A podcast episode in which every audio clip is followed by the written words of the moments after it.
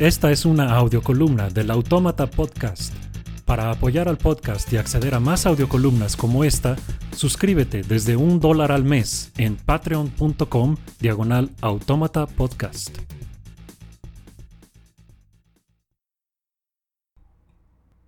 El término justicia social suena bien, al menos a primera vista. Pero me preocupa, por lo que he estudiado de la situación cultural y política en Estados Unidos y Europa y que sigo de cerca desde hace algunos años. Ahora en México y el resto del mundo se empiezan a adoptar plenamente los errores de aquella guerra cultural, y me temo, no tenemos las instituciones ni tradiciones intelectuales necesarias para hacerle frente a la polarización que nos espera. Lo de ahora no es nada comparado con lo que viene, si tengo razón. Tomando las palabras justicia y social por separado, me parece inevitable, siendo la persona de mente cuadrada y literal que suelo ser, pensar en algo así como impartición de recompensas y castigos según se merezcan para la primera y a nivel de grupos a gran escala para la segunda. Pensé que de lo que se trataba esto de la civilización, y ciertamente de la civilización desde la Ilustración, era dejar de lado culpar o recompensar a grupos enteros de personas basándonos en sus características más superficiales, que necesariamente son las únicas que se pueden discernir a nivel social. El sueño de Martin Luther King de que sus hijos fueran juzgados no por el color de su piel, sino por el contenido de su carácter, parece ahora ingenuo.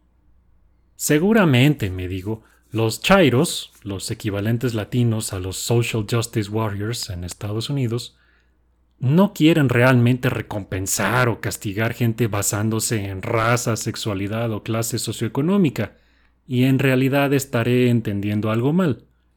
Pero cada vez que tienen oportunidad de explicar qué es lo que sí están diciendo, confirman que no son ni menos racistas, ni inconsistentes, ni hipócritas, que sus homólogos de derecha. No les interesa combatir el racismo, sino solamente cambiarlo de dirección. Para esto, hablen de ellos de cualquier cosa que tenga que ver con Estados Unidos o Israel, por ejemplo, y verán a qué me refiero.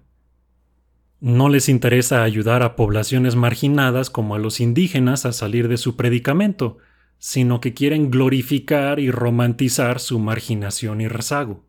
Es como observó Christopher Hitchens acerca de la fraudulenta Madre Teresa. No ayudó a un solo pobre porque no era amiga de los pobres, sino que era amiga de la pobreza.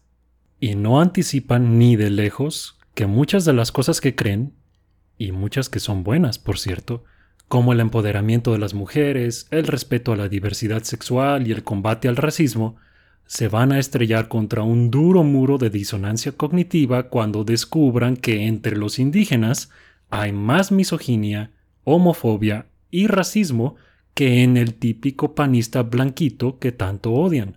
¿Y qué van a hacer entonces? Quizá recurran a las maromas que tienen que recurrir los SJWs cuando tienen que hablar sobre el Islam, redefiniendo las palabras y adoptando de lleno el relativismo moral. La educación, la democracia, la ciencia y la libertad no aplican para la gente prietita, al parecer. Supongo que pronto lo veremos. La politóloga de Harvard, Amy Wax, cuenta una historia que llama La parábola del peatón. Imagine que un peatón camina por la calle, siguiendo las reglas a la perfección. Cruza por las esquinas solamente cuando el semáforo se lo indica, cede el paso cuando le toca, voltea hacia ambos lados, no tira basura, ayuda a viejitas a cruzar y todo eso. Desafortunadamente, un tipo manejando distraído o inclusive ebrio se pasa un alto y atropella a este inocente peatón, que sobrevive pero queda con lesiones gravísimas. El conductor resulta ser rico y podría compensar económicamente a la víctima sin problemas. Está arrepentido y dispuesto a reparar el daño en cuanto pueda y, para la fortuna de todos, los médicos dicen que el atropellado se recuperará, aunque con algunas cirugías y mucha, mucha rehabilitación. Pero la rehabilitación, dice Amy Wax, la tiene que hacer precisamente el atropellado. Por más que pague el conductor irresponsable, por más que viva con la culpa de lo que le hizo al pobre peatón, por más que se le condene a cárcel, multas o estigma social, es la víctima la que tiene que pasar por las cirugías y la terapia física. Todo el castigo del mundo será inútil si no cumple con sus sesiones de rehabilitación y eventualmente supera lo que le pasó. La justicia social, entonces, parece que pretende reparar todos estos incidentes de atropellos castigando a todos los conductores, hayan cometido infracciones o no, y recompensando a todos los peatones, hayan sido atropellados o no, e independientemente de su buen estatus como conductores o peatones. No solo eso, pretende castigar a los descendientes de todos los conductores y recompensar a los descendientes de todos los peatones. Esto a pesar de que nadie escoge a sus padres y los conductores y peatones frecuentemente cambian de lugar. Pero la justicia social, pervirtiendo su mandato de ser ciega y pareja, arrasa por igual. Si alguien cometió atropellos contra otro, adelante, digo yo, que se le sancione y que se repare en la medida posible el daño, que se haga justicia. Pero buscar otras víctimas inocentes, nada más que sean de otro color, sexualidad o clase económica, con tal de emparejar la situación, es un grave error y es un retroceso. Nadie escoge a sus padres, ni el color de su piel, ni el país en el que nació, ni su sexualidad, ni los abusos que impartieron o recibieron sus ancestros. La solución es buscar que no haya más víctimas.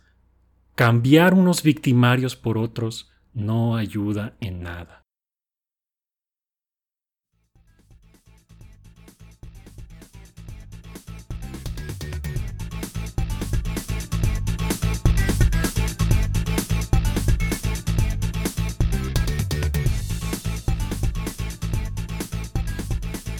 Quieres más columnas y contenido extra como el anterior, apoya la producción del Autómata Podcast en patreon.com diagonal automata podcast o haz un donativo en la página de apoyo en superautomata.blogspot.com.